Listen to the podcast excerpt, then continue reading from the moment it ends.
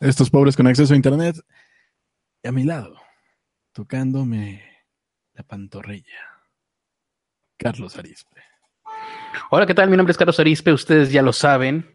Eh, a mi lado que le estoy tocando la pantorrilla. Su nombre es Ernesto de la Vega y lo primero que quiero hacer en este episodio de Pobres con Acceso a Internet, recuerden, en este podcast, nosotros, ustedes y yo y Ernesto somos los pobres y tenemos acceso a Internet y lo que vamos a hacer es comentar la actualidad, las noticias y las cosas que no nos sirven para nada, pero ah, como hacen que pasemos el tiempo. Pero lo que quiero preguntarte a ti, Ernesto, es qué demonios estabas cantando ¿Cuál fue el intro de este programa? Ay, no sé cómo se llama esa canción, pero salía mucho en la W. No sabes cómo se llama la canción y está muy difícil que quien la escucha de ti pueda identificarla. Así que estamos ante una canción en el limbo. Muy bien. Eh, pues bienvenidos a todos los que están aquí escuchándonos. Yo quería abrir el chat, pero me fregué la rodilla. Así que no sé si tengas tú por ahí ya la gente, Ernesto, quienes están por ahí. Sí, Juanjo García, Agustín Villarreal, Marlene, Teresa Morales, José Morales, ah, Teresa Morales. Perdón, Teresa Martínez, perdón, perdón. Yo dije alguien nuevo.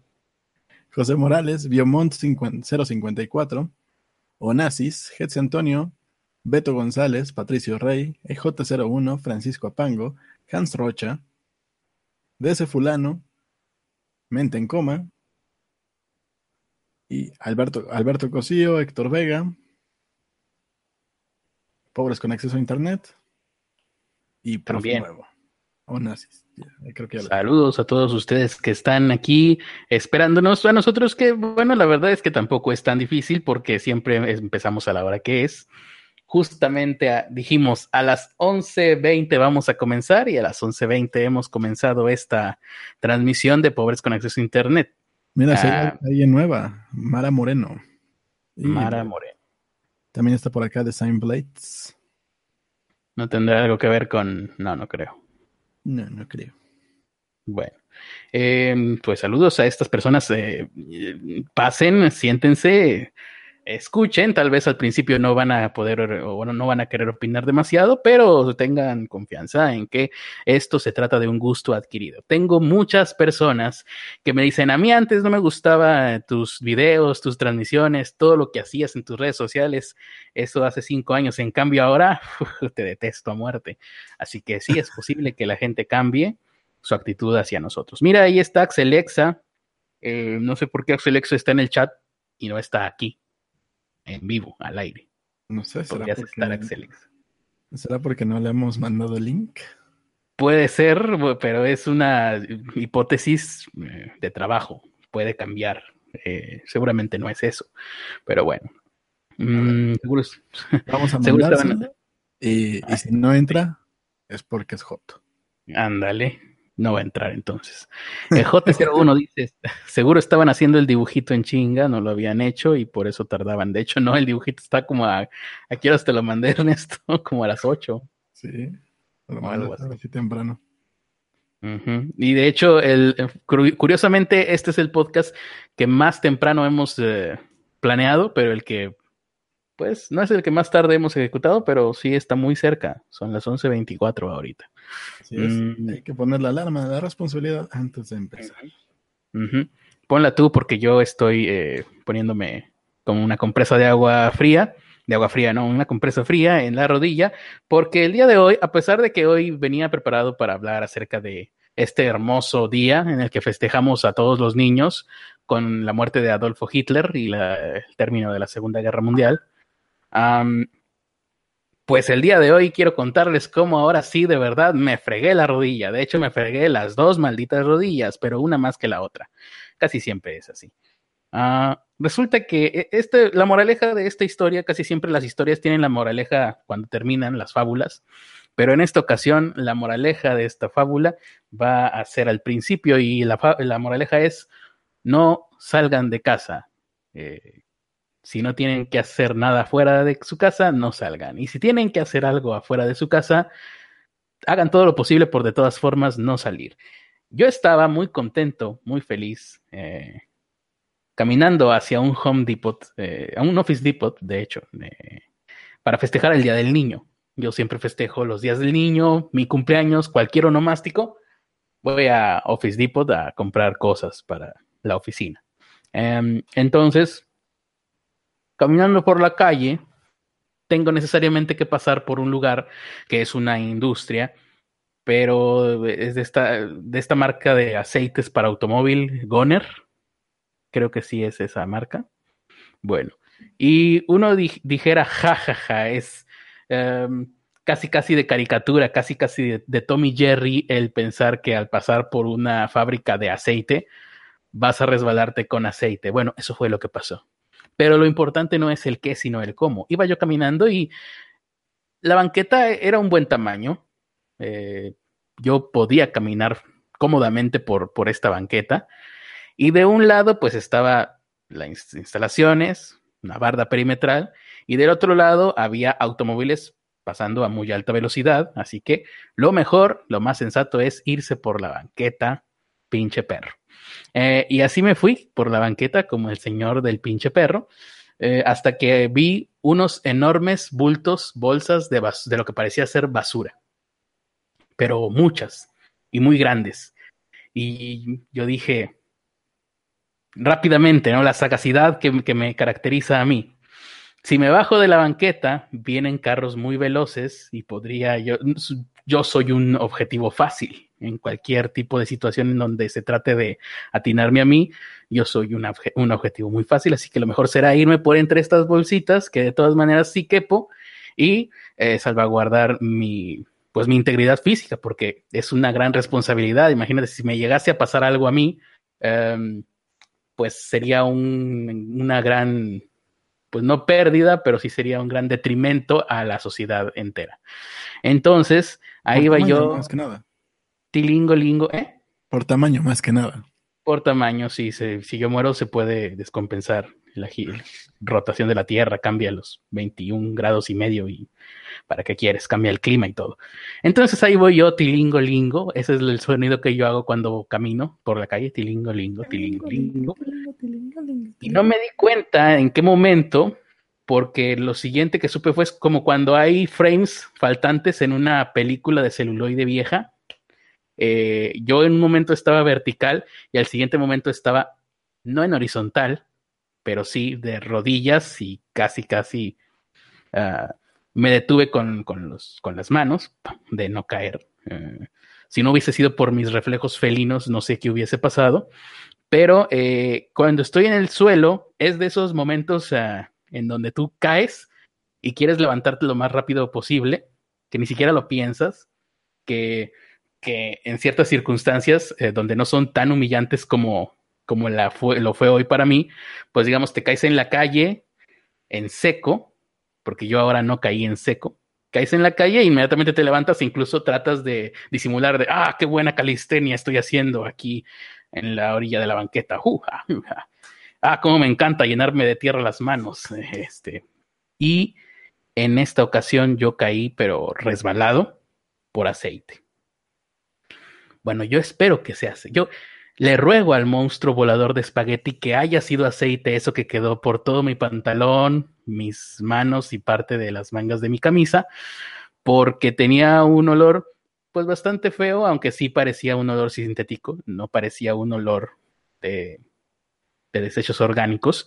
Lo malo es que estaba yo así de rodillas, eh, detenido, que casi casi llegué al suelo, y volteo hacia mi izquierda y cuando volteo hacia mi izquierda, veo que ahí el dueño de esas bolsas, de lo que yo pensé que eran basura, pero pues seguramente sí lo eran, era un pordiosero que estaba sentado ahí, escondido entre, agazapado entre las bolsas de basura que seguramente él mismo había puesto ahí. No sé si me dijo algo porque yo llevaba los audífonos puestos, entonces fue, fue un momento rapidísimo. De hecho, yo creo que por fuera de mí debo de haberme visto así como Spider-Man. O no sé. Em, el caso es que me levanté inmediatamente y seguí caminando. traté de, limpiarme un poco, pero la verdad es que entre más trataba, era como el reggaetón, entre más limpio tratabas de ser, pues te quedabas más en evidencia.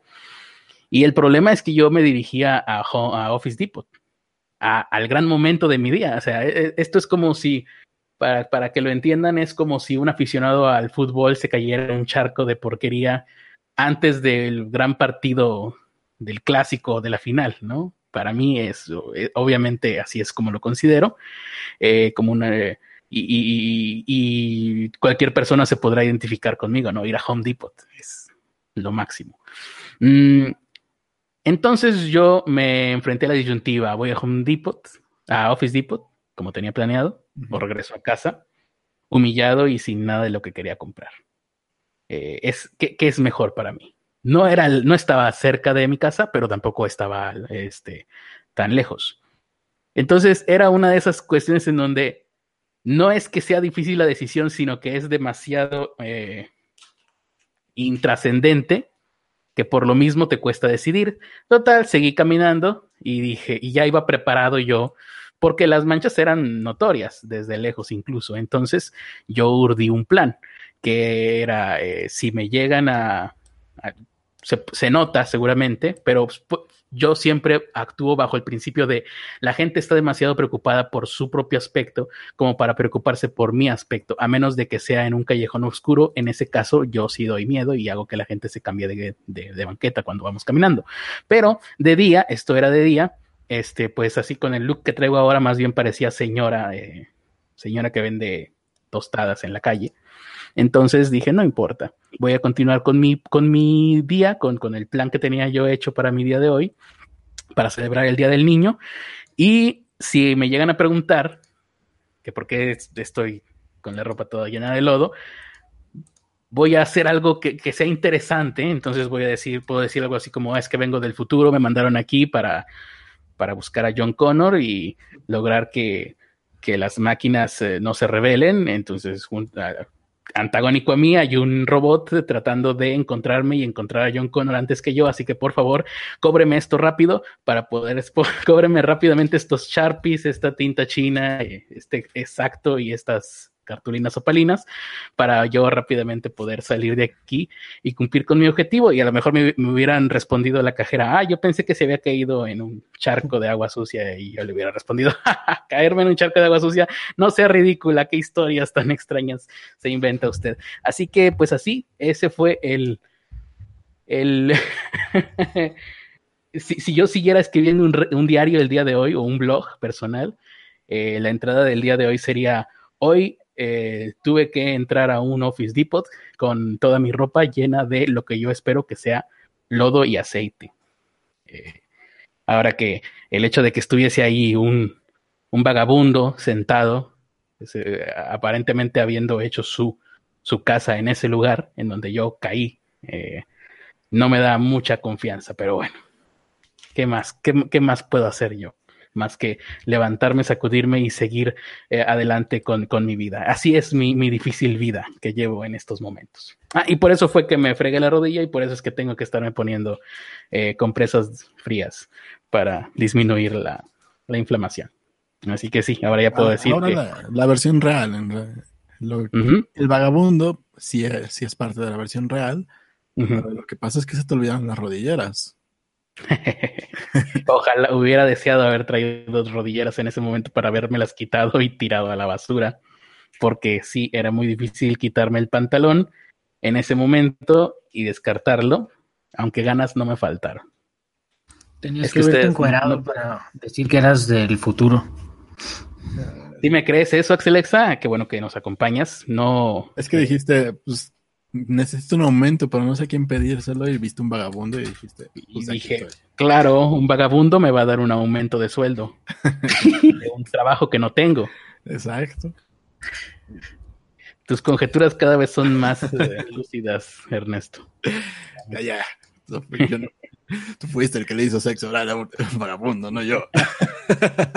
yo tú, tú llámale sexo oral a un vagabundo, yo le llamo salvar a la tierra de la rebelión de las máquinas. Pero eh, bueno, ¿por qué pusiste el título del podcast de hoy? Bueno, el podcast de hoy, yo, antes de haber, antes de perder mi dignidad y caerme en el lodo frente a un vagabundo, seguramente debe de haber sido uno de los pocos días de la vida en el que el vagabundo se sintió eh, orgulloso y que, que, su, se subió su autoestima al verme a mí. Eh, seguramente, sí, también dijo, por lo menos este, no me caí en el lodo y por lo menos no peso tanto como este güey. estaba platicando en la mañana pues con alguien y el caso es que salió el tema del meme generator, cosa que yo no, yo conocía la página, pero también hoy, hoy fue un día de descubrimiento y aventura increíble, como podrán darse cuenta. Y me dijeron la existencia del Meme Generator, pero como aplicación del celular. En algún momento alguien me dijo, ay, bueno, todo mundo trae ya el Meme Generator en el celular, entonces bla, bla, bla. Estamos platicando sobre memes. ¿De qué otra cosa podemos platicar unos par de adultos en estos tiempos? Y, y empecé a, a interesarme en el tema. Y claro, yo al ser un un usuario de Photoshop, pues jamás me interesó este tipo de, lugares, de páginas de aplicaciones, de servicios. Pero sí, nunca lo había pensado y hoy lo pensé, claro, todo el mundo hace memes. Hubiera sido muy tonto de mi parte pensar que todo el mundo hacía memes en Photoshop, igual que yo, igual que nuestros ancestros, con plumilla y tinta china. Entonces, vi algunos memes de Meme Generator y, encontré eh, el meme que que tuiteé y posté en Facebook el día de hoy, que es el, meme que ustedes lo pueden ir a ver, seguramente ya lo vieron, que es el meme que haría mi tía, que nunca ha usado internet y que si yo le regalase una tablet o un teléfono, que son los eh, aparatos que pueden usar las personas mayores, ya no una computadora, em, haría este tipo de memes tan erróneos, equivocados, fallidos es la palabra. Entonces, eh, a mí me, surgió esa inquietud de ver, de, saber o de tratar de decidir entre nosotros, a ver, ¿está bien o está mal cuando la gente que no conoce o que no está muy acostumbrada a los memes, los hace mal? A lo mejor es válido. Al final de cuentas es la misma gente la que los hace populares, ¿no? Claro, por ejemplo, yo puse ese meme que, vieron en mis cuentas, que es el perrito este que le ponen un chorro de, frases alrededor, el perrito chihuahueño que te está viendo con cara de, de no mames. Y alguien, no sé quién, lo encontré en Meme Generator, le puso e, esa frase que, ven ahí, eh, que es, eh, ¿cómo, decía? No sé si te acuerdas, Ernesto. Este, ando enojada, tengan cuidado porque muerdo. Ah, eso Es como que lo que se le hubiese ocurrido a mi tía, solterona, mayor de 55, eh, si viese este perrito, ¿no? Así de, a ver, tía, invéntale un pie de, un pie de foto a este perrito, pues eso sería. Y no tiene nada que ver con toda la semiótica que nosotros ya tenemos adjudicado a cada una de las imágenes de memes. Pero también es curioso cómo es que sin necesidad de un manual, nosotros ya entendemos muchísimas imágenes y ya las tenemos, ya tenemos claro en qué momentos y de qué forma podemos hacer memes con ellas. Y se nos hace raro cuando alguien no sigue esto que, a pesar de no haber sido explicado por nadie, a mí jamás me ha explicado ningún meme. Yo ya tengo muchos memes catalogados y ya tienen un significado para mí que se construyó rap muy rápidamente, en muy poco tiempo. Eh, entonces, eh, mi, duda era, es, esa más que, eh, eran dos dudas de esto de, a ver, ustedes, gente, son team, no sé cómo llamarlo, team memes correctos o, team memes incorrectos. ¿Les molesta? ¿No les molesta gente en el chat? Y... estoy de acuerdo con lo que dice Alberto Cosío que es válido porque da risa la primera vez. Pero si ya la cagan como muy seguido, ya, ya, ya no está bien, ya pierde el chiste. Esa es una buena pregunta. ¿Pierde el chiste? Pues yo creo que depende cómo la caguen, ¿no? También. También, seguramente todo el mundo lo, todo el mundo hemos visto un meme mal aplicado. Porque qué tal si lo ponía como dice Héctor Vega, que nada más le ponía de pie de página un amén. Ah, sí, sí, sí. Hola, mijo, te ves muy te ves bien guapo. Saludos a tu mami. y, todo el mundo usa un, no sé, un, monito este del FAP. ¿Un monito de qué? del FAP. Eso sería muy pinche random. Ajá, que, pongan un, un, monito de FAP y digan, ay, qué difíciles son los exámenes.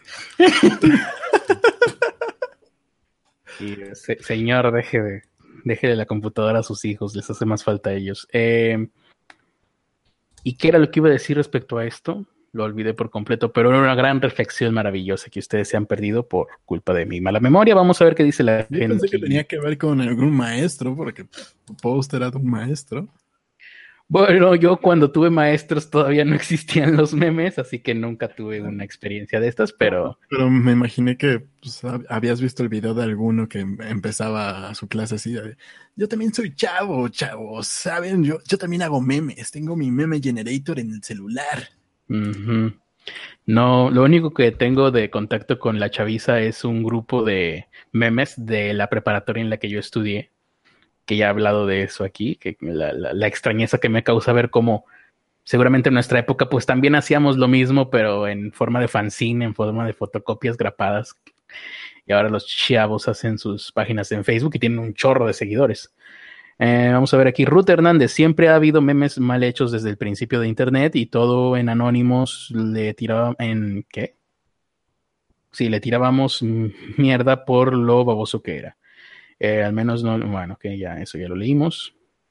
Mm, Patricio Rey dice, va a salir la temporada 2 de 13 Reasons Why. Prepárense para un podcast de 5 horas hablando de eso. Patricio, este, van a muy porque también me llegó por Twitter ese mensaje. Creo que estás ansioso, ¿verdad, Patricio Rey? Mm. Lo están pidiendo, lo están exigiendo. Sí, sí, sí, está bien, ¿no? Nosotros hacemos lo que ustedes digan y lo que ustedes quieren es un especial de la segunda temporada de 13 razones por las cuales se mató la chava esta. Mm. Pues vamos con la información. Bien. Ah, bueno, y lo de lo de Hitler, pues es porque hoy es un aniversario más de la muerte de Hitler y el, el final de la Segunda Guerra Mundial. Ya está, es todo. ¿No? ¿No iban aplausos aquí porque se murió? No, no, no. Dice Teresa Martínez, demanda a Goner. Más bien debería demandar al, al, al, vagabundo este, porque por su culpa fue que tuve que caminar incómodamente. De, hecho, sí, esto daría para una demanda muy, muy compleja, como la que está sucediendo con David Copperfield, ¿no? Nada más que. Nada más que en el en medio del mundo del subdesarrollo y, y en lugar de David Copperfield, un vagabundo y en lugar de un truco de magia de millones de dólares, un montón de bolsas de basura. Y en lugar de un chef de Inglaterra, muy exitoso, yo. Sí. Vamos con la información. Bueno, vamos con la información. Algo que se vaticinaba y que era algo que simplemente tenía que pasar. Y por lo que hubo muchas críticas hacia el gobierno mexicano. Es la llegada de la caravana de refugiados a la frontera con Estados Unidos. Nos tardamos tanto en empezar este episodio que hace rato lo estaba escuchando a lo lejos con Denise Merker. Yo no estaba viendo el noticiero de Denise Merker, pero en mi casa lo ponen y a lo lejos estaba escuchando eh, que esta caravana de refugiados está en la frontera. Está en la frontera. México y Estados Unidos. De las 2.000 personas que iniciaron esta marcha desde Honduras, solo llegaron 300.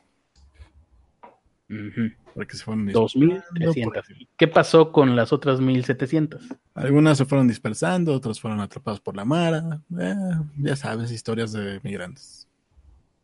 Pero dispersando a dónde? A otros países. A otros países. Y México incluido, me imagino. México incluido, seguramente muchos se quedaron aquí. Pero bueno. Ay, esto no, no sé cómo va a terminar. Qué, padre, ¿no? Que, vengan aquí tantos. Sí, ¿verdad? Bueno, el, problema es que el problema es aquí, el problema es este lugar. No estamos preparados para recibirlos como debería de ser, como a seres humanos. Y les va a ir mal a ellos y van a pasar cosas feas. Pero bueno, estas 300 personas que están en la frontera. De esas, 50 alcanzaron a, no a cruzar directo a Estados Unidos, sino a cruzar a, la zona donde van a pedir pues, este, eh, este documento para poder acreditarse como refugiados, llenar la solicitud. Y 50 personas son muchísimas para, para un solo mes. O sea, para pues, decir que tenemos 300 refugiados y 50 ya firmaron todos sus papeles es mucho. Por lo cual, eh, estas personas se encuentran en un limbo legal, eh, del cual no se sabe cuándo van a salir, porque el... Murió. Ah, ah, no moriste. sí, sí murió. Ah. No, los puedo apoyar en, esta cuestión de... Pues, ustedes no son mexicanos, ¿cómo voy a interceder por ustedes para que vayan a pedir asilo, no? No hay mecanismos para hacer eso.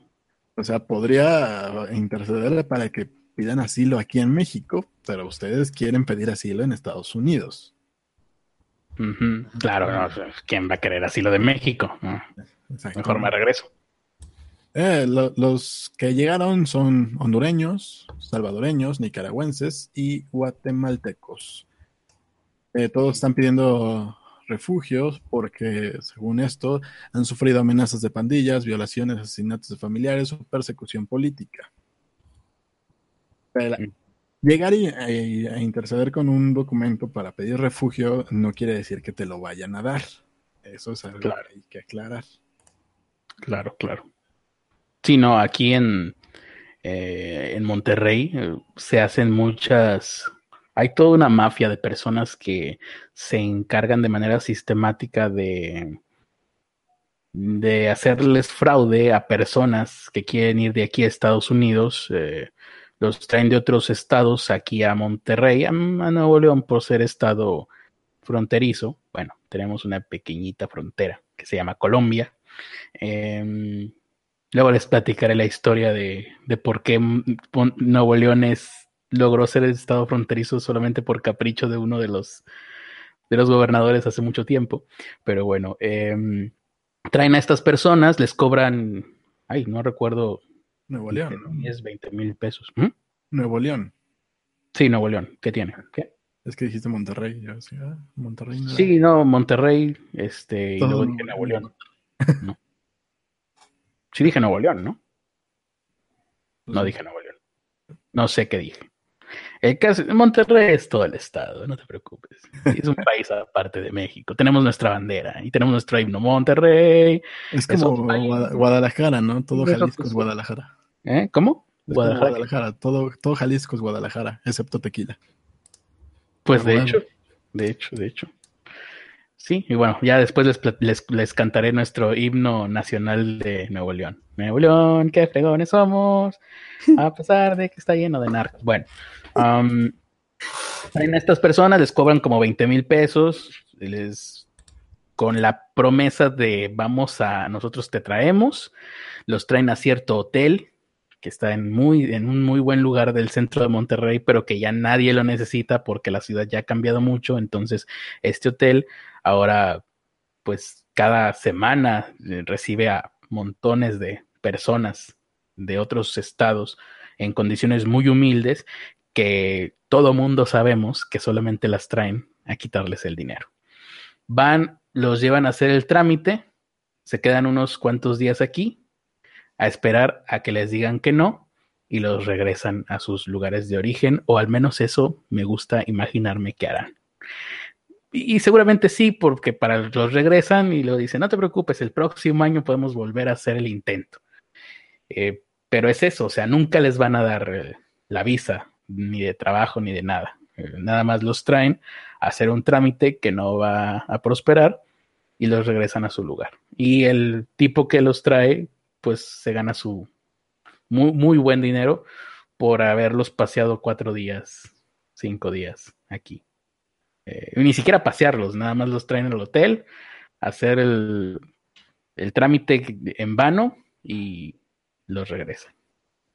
Entonces, eh, ¿y por qué estamos hablando de esto? Un tema tan interesante. Porque, pues, de los 300 que llegaron, 150, entre 150 y 200, están esperando a poder hablar con las autoridades para solicitar asilo. 50 ya pasaron y casi todas las fotos que se alcanzan a ver son que están intentando cruzar a fuerzas las rejas, por lo cual, pues, obviamente, eh, termina ya. Digamos que pueden cruzar a la parte del medio y están, se quedan como los otros en el limbo, no están ni en México, no están ni en Estados Unidos, así que esos 50 que ya cruzaron ese, ese tramito, no pueden, ya no pueden solicitar apoyo de México y, y están, estarán ahí hasta que Estados Unidos les diga, no, gracias, vete a tu casa. ¿Y cómo se van a ir a su casa? Pues seguramente nada más los van a bajar aquí a México. ¿A importa, ¿no?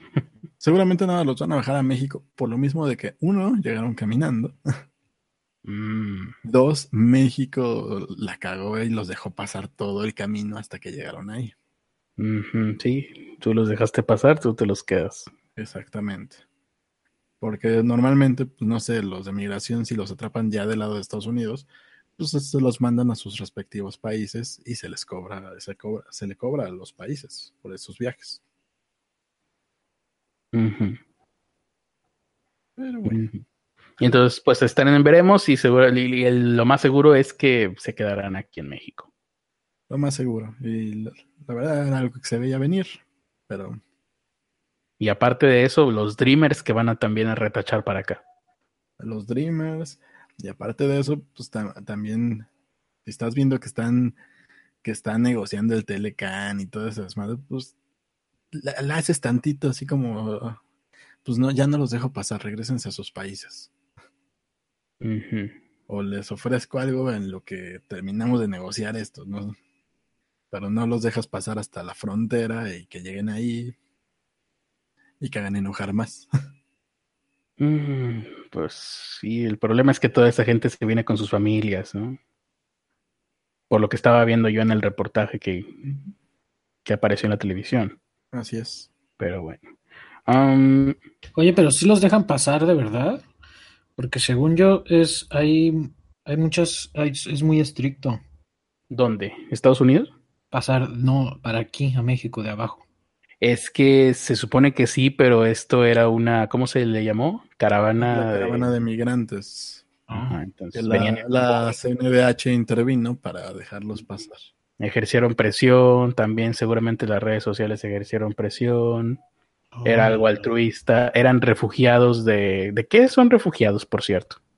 Según esto, de, pandillas, de asaltos, de violencia, o sea, prácticamente nosotros también podríamos ir a pedir refugio. Habría que ir nosotros a pedir refugio a Estados Unidos, sobre todo aquí en Monterrey y todo, todo Nuevo León debió de haberse ido a pedir refugio a Estados Unidos hace como 10 años o 9 años. Mm, muy bien. Vamos a ver qué dice aquí la gente. Creí que, ah, ok, no, neta hablan de esa serie de un, ¿qué? José Morales. Nadie está hablando de lo de los migrantes, ¿verdad? Mm, ah, Alberto Cosío dice, entonces recomienda contratar esa agencia de viajes para conocer su país. Mi país, Nuevo León, claro. Sí, claro, por 20 mil pesos puedes estar aquí, estancia cuatro días sin salir del hotel y, pasando eh, penurias y trámites, trámites engorrosos prácticamente ya conociste todo Nuevo León con eso. Mm. mínimo en el hotel les quitan un órgano para venderle en el mercado negro o qué, maestro. Puede ser, puede ser, habría que investigar más. Mm, mente en coma dice que por unos momentos se olvidó que aquí estaba Axelexa. No, aquí está Axelexa y ahorita va a hablar. Si es que trae algo importante que decirnos, seguramente no. No. Eh, EJ01, en mi ciudad hay algunos haitianos que ya se quedaron a vivir en Mexicali. ¿Más comentarios? Y que también estaba, estaban ahí desde... ¿Cuándo fue lo de Haití? Uy, no me acuerdo. Ya, tiene un ratote, pero pues también estaban ahí pidiendo refugio a Estados Unidos y obviamente dije a Estados Unidos y les dije, pues, llegaste a México, ¿para qué no llegaste acá? Alonso dice, Critter ya vine, cuenta la historia de la moto y el carro de Barbie, no sé de qué habla. Les juro que no sé de qué habla. Me gustaría saber de qué habla. Patricio Rey, Critter, acá en Monterrey, ¿crees que estamos peor en cuanto a seguridad que hace seis años o igual? Igual, igual. Eh, Me preguntan que si ya viste Avengers. Yo ya. ¿Yo o quién? Bueno, la gente aquí quiere también que entre Alonso. No sé. Bueno, aquí ahorita ya casi nos vamos, casi, casi, ¿verdad? Así que no, no va a haber oportunidad. Eh, ¿Quién eh, que si ya vimos Avengers, yo no y no lo voy a ver. ¿Saben por qué? Porque tengo 33 años y soy un adulto. yo sí la no sé usted. Uh. yo también. Uh.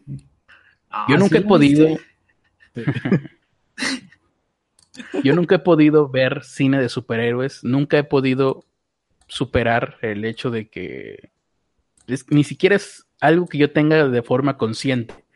Pero después de mucho analizarlo, porque yo digo, ¿por qué carambas no me interesan las películas de superhéroes si yo de niño me la pasé leyendo cómics de superhéroes, nada más? Y, empecé a dibujar dibujando superhéroes. Y llegué a la conclusión de que... De creo que, es porque superhéroe. Solamente, concibo a los superhéroes en forma de cómic y verlos en cine, por alguna razón, me parece inaceptable. De, eh, de nivel inconsciente. Pero no has visto ninguna, no se te hace, no se te hace interesante saber cómo la adaptaron o algo así. Ajá, no se me hace interesante saber cómo los trasladan la película, no me llama la atención. Y las únicas películas de superhéroe que he visto, creo que son dos, y es X-Men, la primera del 99, creo, eh. y la primera del Hombre Araña, y nada más. ni, ni las de Batman, estas de Nolan, ni nada. Intenté ver la primera de, la primera de Batman y creo que me quedé a la mitad. Sé que son muy buenas, pero por alguna razón no las he podido ver. Las únicas de superhéroe que vi y, con gusto, pues fueron aquellas de los 90, las de, la Batman de Tim Burton. ¿Cómo se llama este? Sí, de Tim Burton, pero ¿cómo se llama este guate? Ah, bueno, ese cuate. Él es el del cara de loco. el guasón. No, hombre, este, Michael Keaton. Ah, el cara de loco. Pues el cara de loco salió en Spider-Man ahora. Sí, no, yo de películas de superhéroe del 99 para acá no sé nada. Uy, entonces no vas a ver Evangelion cuando salga en live action. Ah, esa es otra cosa, ¿no? Una cosa son superhéroes y otra cosa es Evangelion. Por supuesto que voy a ver Evangelion live y live action, que es muchísimo mejor que verlo en caricaturas. Así que apúntenme. Pero bueno, otra cosa que yo quería hablar aquí es que hoy se celebra un aniversario más de la muerte de Adolfo Hitler. Y todos conocemos la versión oficial, ¿no? esa donde se mata de un balazo junto con Eva Brown, que pues, no sé si era la dueña original de la marca esta de electrodomésticos, seguramente sí.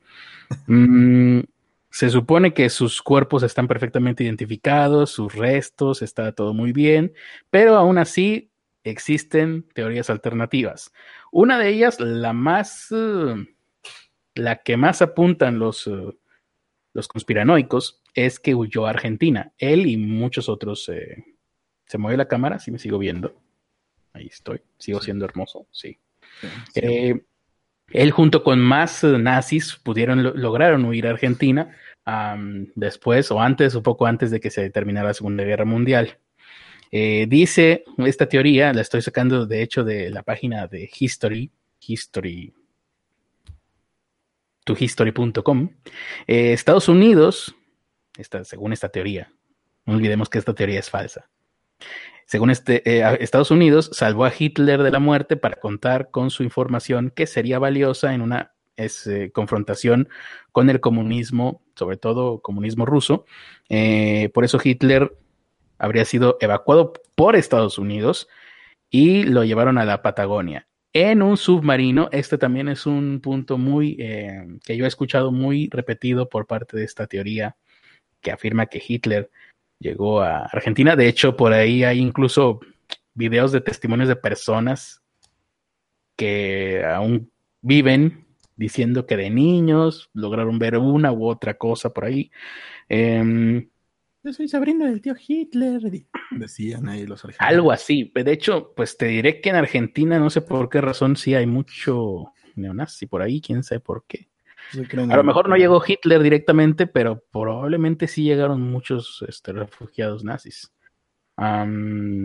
y según esta teoría, la más, eh, la más expandida, es que murió 17 años después de su muerte oficial, que sería en el 45, así que según esto, Hitler eh, habría muerto en Argentina en 1962. Eh, si las matemáticas no me fallan. A lo mejor sí me fallaron. Ahora, hay otra teoría, esta yo no la conocía, que dice que con la guerra, eh, ya, ya habiendo perdido la guerra, Goebbels acusó a Hitler de ser judío. Esta ya la veo un poquito más mujer casos de la vida real. Eh, aprovechando eh, esta eh, confusión, lo asesinó. O sea, Goebbels habría asesinado a Hitler de un tiro en la cabeza y luego el propio Goebbels convenció a, a la esposa de Goebbels de suicidarse con una cápsula de cianuro. Mm. Ah, no, espera. No, la esposa de Hitler convenció a la esposa de Hitler de suicidarse con una cápsula de cianuro y ya que estaba muerta esta mujer, puso su cuerpo junto al cuerpo de Hitler y les prendió fuego, cosa que es verdad, los cuerpos, supuestamente los cuerpos de Hitler y de su esposa fueron incinerados o algo así, vi en la película esta de la, ¿cómo se llamaba la película de Hitler? Que todo el mundo usó para memes. No sé. Bueno, esa, la caída de no sé quién y bueno, Goebbels escapó del búnker disfrazado de, de, eh, sacerdote. Mm, otra, escape. Otra teoría similar a esta es eh, eh, que fue es, es, como la que les acabo de contar de Goebbels contra Hitler, que mató a Hitler, pero al revés.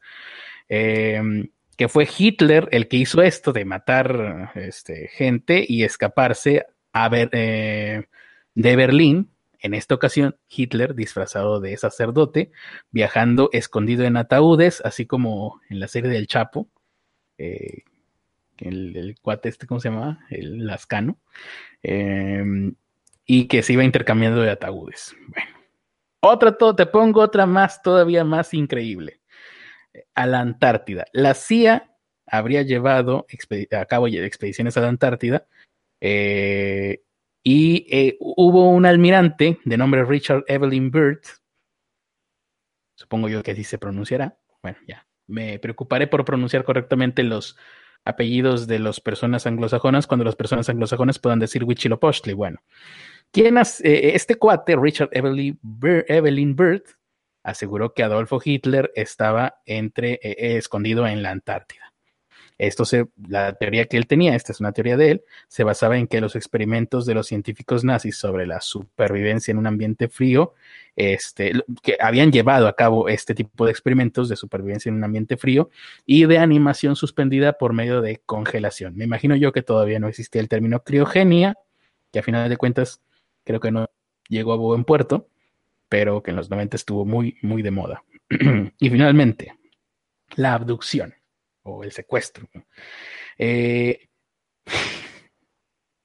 y les recuerdo que esto está publicado en la página de History, o sea, igual ya habríamos que replantearnos este la validez que le damos a estas tonterías. Eh, grupos de ufólogos, que es básicamente como decir grupos de otakus, tienen esta idea de que Hitler y Eva Braun fueron secuestrados, abducidos, raptados por una raza de extraterrestres conocida como los grises.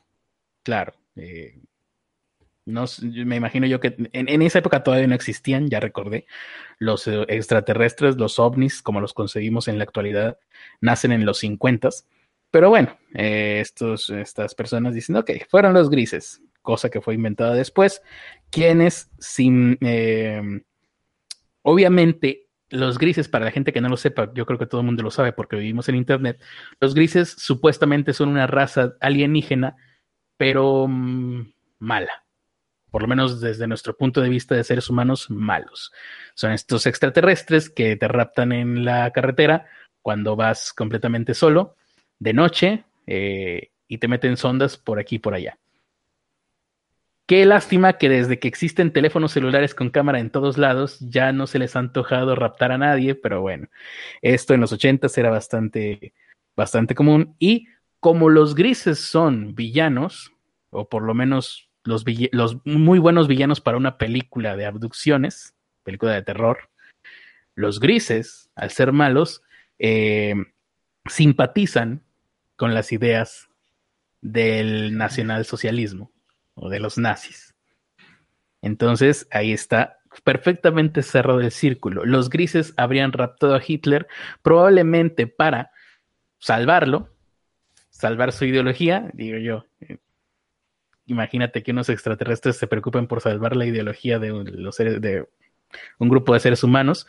Sería como si los uh, humanos nos preocupáramos por salvar la ideología de un hormiguero lleno de hormigas.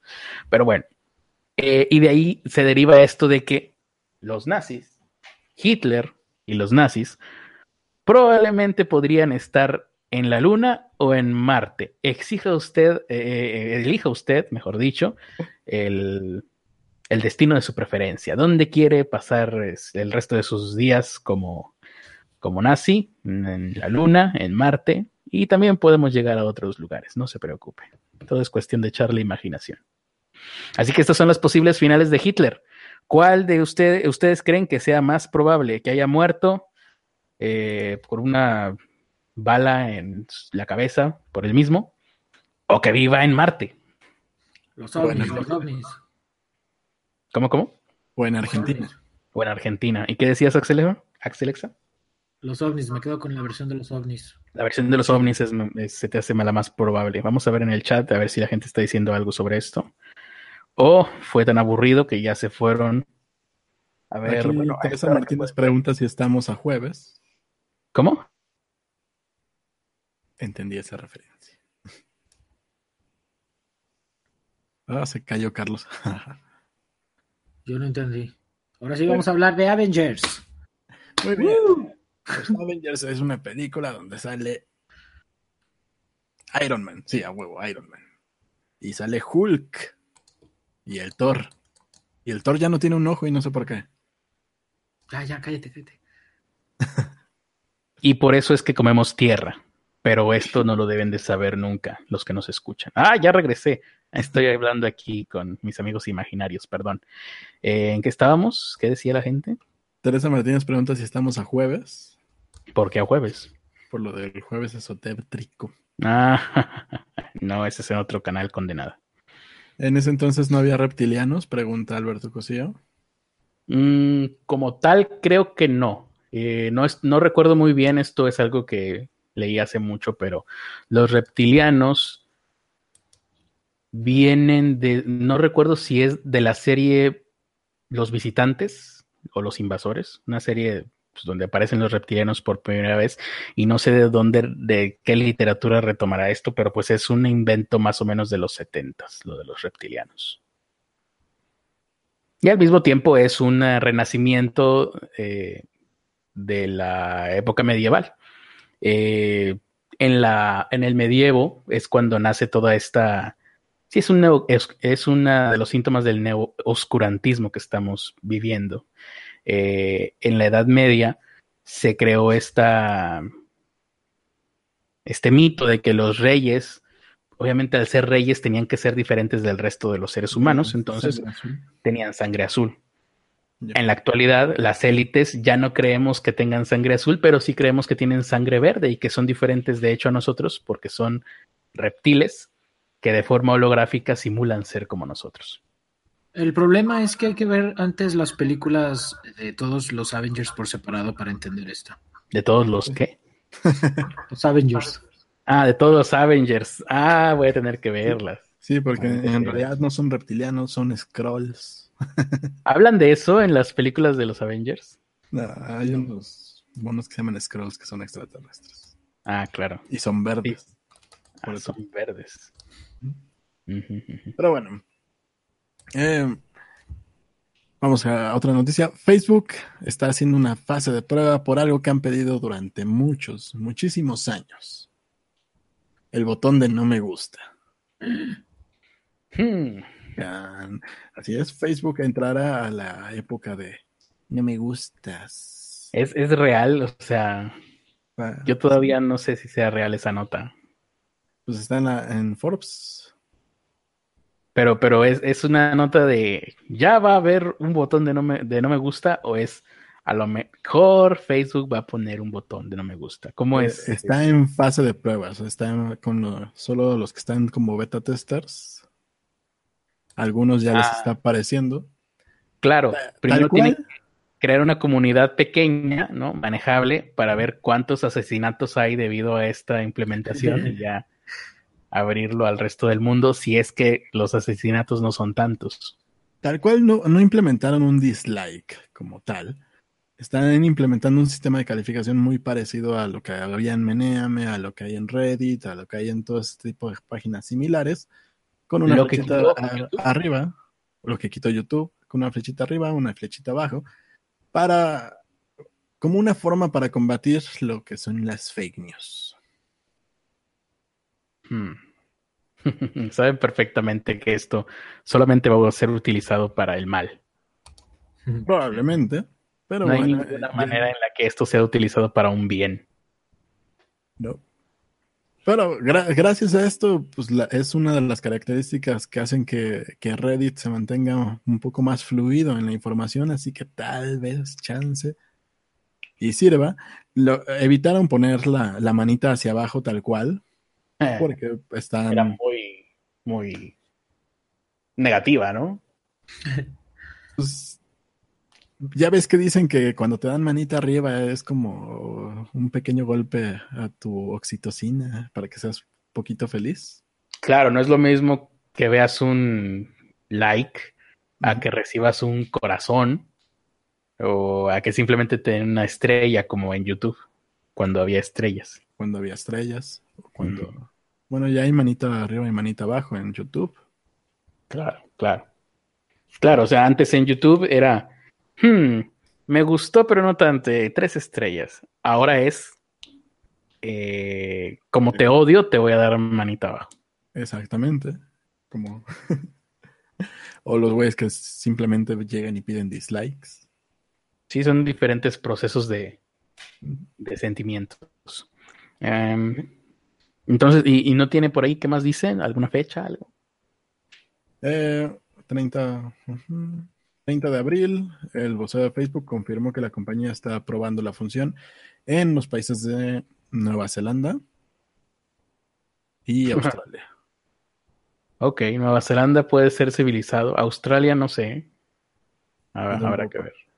Está, están viendo a ver si lo encuentran útil, si realmente ayuda para discriminar un poco más la información o si simplemente lo ocupan para trolear lo último va a ser. Ah, Pero yo confío en que los australianos harán mal uso de esto, como ya lo hicieron con los frascos de Nutella y las latas de Coca-Cola.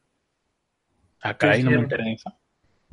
Eh, en, los dos casos, tú podías personalizar tu, botella, tu, latita, y empezaron a poner, no podían poner tal cual groserías, pero empezaron a poner eh, pues, juegos de palabras Entonces, de repente les llegaba su Nutella con un letrero que daba a entender que era popó. o cosas por el estilo.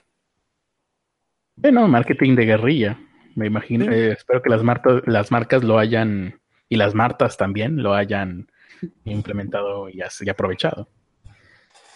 Pues lejos de aprovechar fue una de las principales razones por las que dijeron, Australia, tú eres malo. y por las que tuvieron que eh, estar actualizando y actualizando el, la lista de palabras que no podían poner hasta que dijeron, nada, ¿saben qué? Ya no les vamos a dar latas personalizadas ni botellas de Nutella personalizadas, púdranse. J01 dice, ya mejor saca tus notas de pijama surf. Pues de ahí las sacaba antes, pero dije, no, vamos a darle más categoría a esto. Vamos a History Channel y madres. Creo que pijama surf las saca de History Channel o viceversa, no sé. Cualquiera de las dos es posible. Mm. Ah, dice Héctor Vega, al maestro, bueno, a mí, le gustan las películas de Joel Schumacher. Algún defecto debía tener. ¿Cuáles son las películas de Joel Schumacher? La de Batman, ¿no? Mm. Eh, la película de Batman no le gustó ni siquiera a Joel Schumacher. De hecho, fue el primer hater de esa película porque fue el primero que se le enseñaron ya editada y no, no, no. El de los batipezones.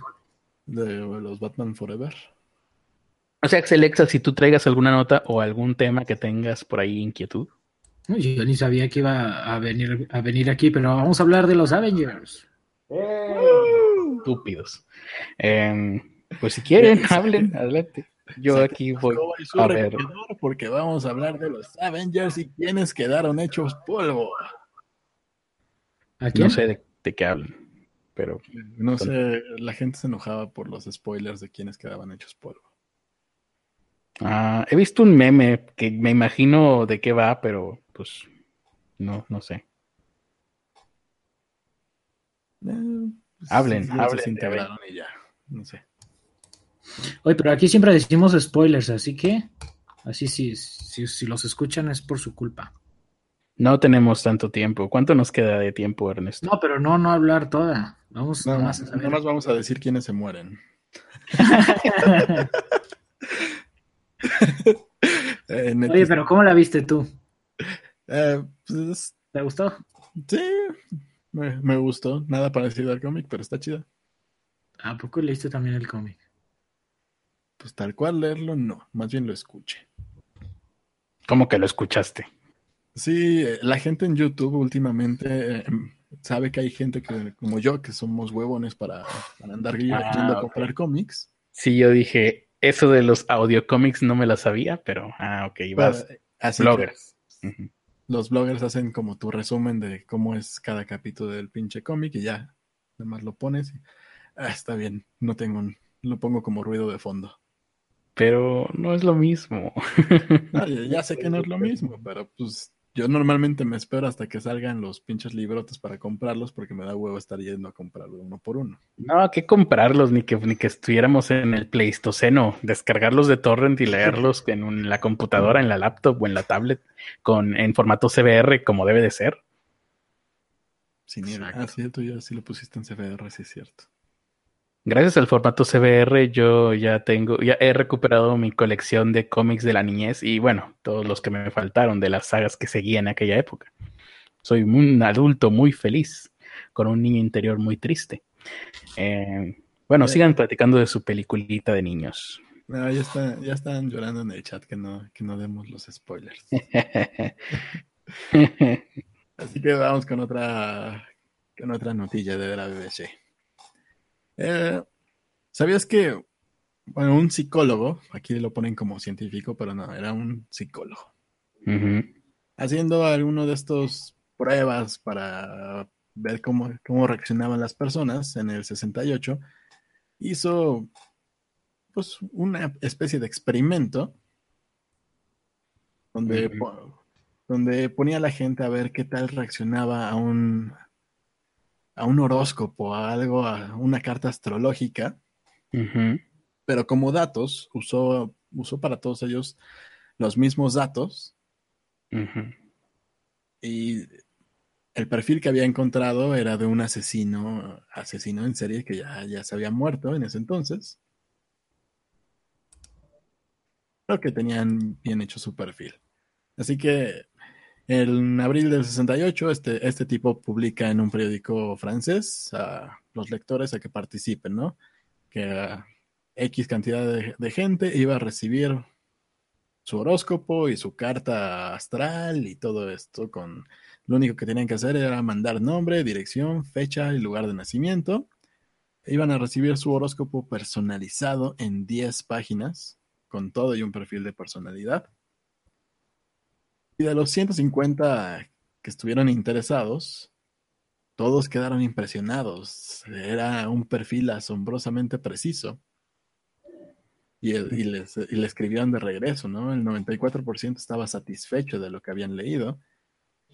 Y 90% que dijo que sus familiares y conocidos los reconocían como la descripción de este perfil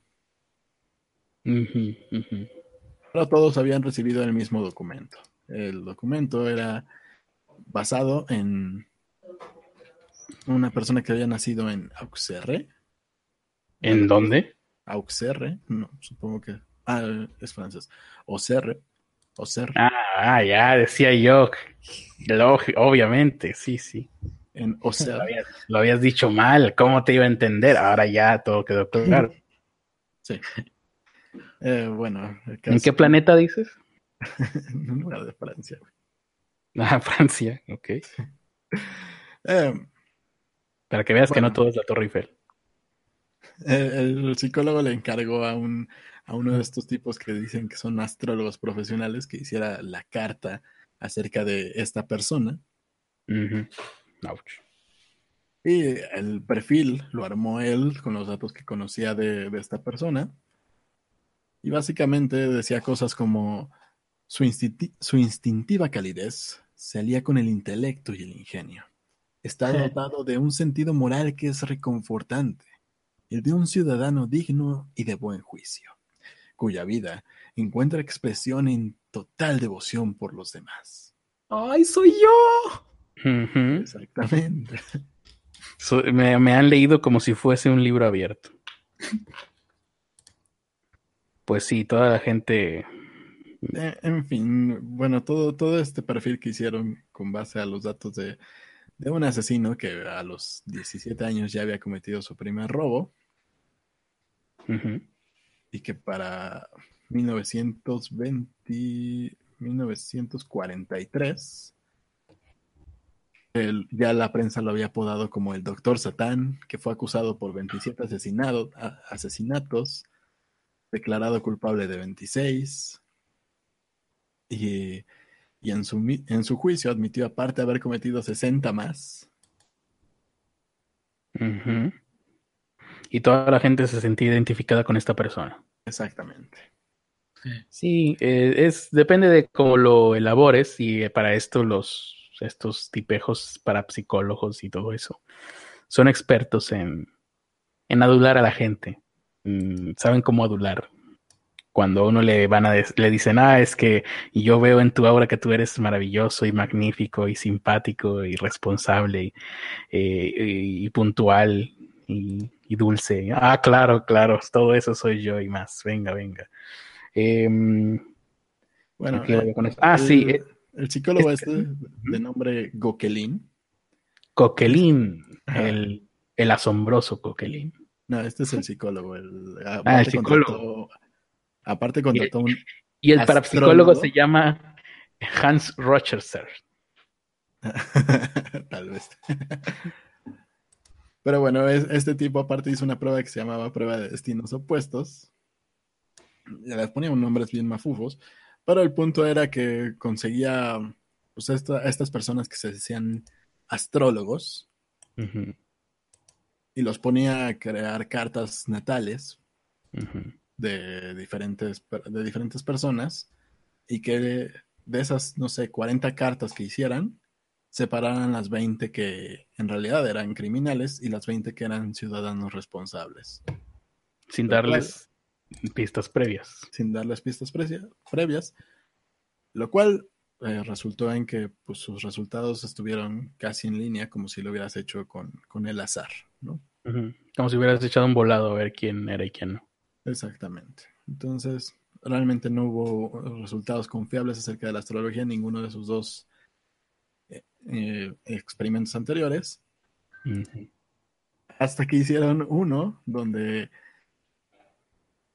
empezaron a hacer como estas cartas de personajes influyentes, de personajes que, habían triunfado, y encontraron una característica en común, según, según ellos, que era que todos habían nacido en, eh, alguna... Ah, un periodo de tiempo. En, un periodo de tiempo donde estaba el planeta Marte como, como principal, lo cual tenía total sentido porque pues, venían de los mismos años, ¿no? Uh. ¿Qué es eso? Esa es la alarma de responsabilidad, Axelexa. Se nota que nunca escuchas este podcast, ¿verdad? Mal pues amigo caníbal. Mal amigo caníbal. No, es la alarma de la responsabilidad, la ponemos en una hora. Y este podcast siempre dura una hora.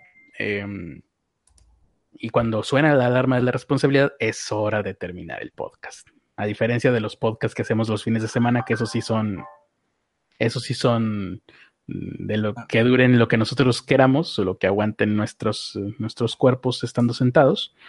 Eh, así que este podcast está llegando a su fin. Pero bueno, nada, más para terminar la nota, el efecto Martel eh, que llamaron en ese entonces, con más de 2.000 franceses prominentes que, habían coincidido con esta cosa de Marte, pues tenía más sentido con una cuestión generacional que con otra cosa. Y por lo tanto, algunos años después, cuando intentaron hacer el experimento, obviamente el, efecto Marte se convirtió en el siguiente planeta porque la generación había cambiado. Muy bien. Y una nota de último minuto, aunque lo publicaron ayer, creo. Pero bueno, último minuto para nosotros. ¿Recuerdan ustedes aquel canadiense que había sido linchado en Perú porque creyeron que había asesinado a una, eh, a una miembro de una tribu amazónica eh, y que el güey había llegado ahí para probarle ayahuasca y se había quedado en el viaje y, y llevaba ahí cuatro años viviendo? Bueno, resulta que por lo menos para la ley peruana, el canadiense que fue linchado sí habría sido el asesino de esta lideresa Dice aquí que la Junta de Fiscales del Departamento Peruano de Ucayali dice que los sostiene que los últimos exámenes que se efectuaron a la ropa del canadiense Sebastián Woodruff eh, tendrían las pruebas de que fue de verdad, de hecho, responsable del asesinato de Olivia Arevalo, esta lideresa curandera. pero, hace un par de, hace un par de días. ¿Qué cosa? habían agarrado a otros dos que en realidad ellos dijeron que sí habían sido. Ah, caray. Bueno, esto lo está publicando Rusia Today hoy, primero de mayo, bueno, hace rato. A ver, si fue a las 2 de la mañana, menos 6, las 10 de la noche, lo acaban de publicar hace un par de horas. Vale. Eh, ahí la gente me va a corregir en el chat. Aquí está esto, no sé qué, bla, bla, bla, bla. Vamos a ver los detalles morbosos. Se ha encontrado el arma homicida, los casquillos, y de momento la fiscalía está investigando los motivos del asesinato de esta mujer. Eh, trata de localizar al hijo de la curandera, a quien vinculan con una posible deuda con Woodruff, o sea, el canadiense. Mm, detalles más morbosos todavía. Creo que esto ya lo habíamos dicho, pero Nunca está de más recordar los detalles más morbosos de algún caso violento. Esta mujer de 81 años recibió cinco disparos en el corazón a su, el 19 de abril. Eh, bla, bla, bla, bla, bla, esto ya no importa. Al día siguiente, los pobladores y familiares de la curandera tomaron justicia por su propia mano y en medio de un linchamiento ahorcaron a Woodruff. Ah, no, ya, ya encontré cuál es la nota. Ajá. Eh, al parecer, el Poder Judicial de Perú ordenó la detención, pero de José Ramírez Rodríguez y Nicolás Mori y Maraes. Pero. ¿Nicolás Mora? Nicolás Mori. Ah, Mori. Eh, pero no como parte de la investigación de la muerte de esta señora, sino como parte de la investigación del canadiense. Sí, del canadiense. Aquí dice que las autoridades emitieron una orden de detención contra dos de los asesinos del canadiense a los que lograron identificar. O sea, tienen a los asesinos del canadiense, pero supuestamente tienen pruebas de que el canadiense fue de, de hecho quien mató a esta mujer. Lideresa indígena curandera eh, que daba ayahuasca a la gente, por lo que tengo entendido, ¿no? Sí. Entonces, pues ahí está. Noticia de último minuto para que ustedes estén bien informados. Esto es de vital importancia para la coyuntura que vive actualmente nuestro país. Y ahora sí, vámonos despidiendo. No sé, Axel, si te quedaste con algo en tu pecho o si queramos que leamos comentarios. No leímos a nada. Todo lo saqué, todo lo saqué. fue, fue casi como cuando probaste tú mismo el ayahuasca, ¿no? Sacaste todo el día de, en este podcast. Así mismo. Fue catártico. eh, envía tu fecha de nacimiento al 21111, dice José Morales. Eso de pedir horóscopos me recuerda al lejano 2006. Ah, mm, ¿Qué? ¿Por qué dicen que soy un hombre de cultura? Ahora en qué la cagué, dice Alberto Cosío. Dice que soy un hombre de cultura, chale, ahora qué dije. Ah, bueno, ahí está. son todos los comentarios. Parece ser que la gente también ya quiere irse, así que vámonos despidiendo. Los dejo con, ya que Axelexa ha sacado todo de su sistema y ahora es una nueva persona gracias a este, esta transmisión de podcast. Yo también me despido. Muchas gracias por habernos escuchado y los dejo con la grandiosa voz de Ernesto de la Vega, que siempre es el que dice las últimas palabras de estas transmisiones. Pues muchas gracias por habernos visto, escuchado. Eh, síganos en nuestras redes sociales, arroba carlosarisco85, arroba axelexa323, arroba Ernesto de la Vega. Ah, ¿Te sabes lo de Axelexa también? no, man. Eres el Rainman de las redes sociales. La única que no me sé es la de Toño y la de Alonso, porque ni ellos se la saben. Ni ellos, ajá. Y también sí, eh, suscríbanse a nuestros diferentes canales, Contenido Selecta, Axelexa 323, Carlos Arispe 85, Carlos Arispe Live, Ernesto de la Vega, Pobres con Acceso a Internet, El Puto del KED, etcétera. Ah, preguntan que qué pasó con Last Man on Earth. Pues lo dejamos para la próxima semana, ¿no? Sí, para el domingo. A ver si no nos quedamos dormidos. Sí, por causas de hueva mayor, causas de hueva mayor, esta semana no pudimos transmitir. Así que la próxima semana váyanse vayan preparando sus palomitas, pero no con demasiada ilusión, porque nos podríamos volver a quedar dormidos para ver ahora sí Last Man on Earth, el último éxito. No vemos Avengers, pero ¿qué tal los éxitos del 67? Aquí estamos listos. en 30 años vas a decir, ah, ahora sí vamos a ver Avengers. Vamos a ver una de las más grandes joyas de la cinematografía mundial. Avengers War of the no sé qué fregados. Así va a pasar. Los, datos, hay que, hay que decir los datos, no lo, olvides. El creador de, no, el director del anime de Evangelion es Hideki Anno. Medallas. Muy bien. Ese fue el creador de Evangelion. ¿Del qué? ¿Del anime? Del director del anime. El director del anime. El creador del manga es Yoshiyuki Sadamoto, o algo así era. que estás diciendo de memoria ya. el creador del manga. Así es. Muy bien, perfecto. Datos nuevos para que nosotros nos vayamos con también, no solo con diversión, sino con aprendizaje el día de hoy sobre Evangelion. Y ahora sí, vámonos yendo porque aquí espantan ya se hambrita y... Em, se rompió una taza. Y, aquí se rompió una jerga, ¿cómo era? Y ya nos vamos. Pues hasta luego.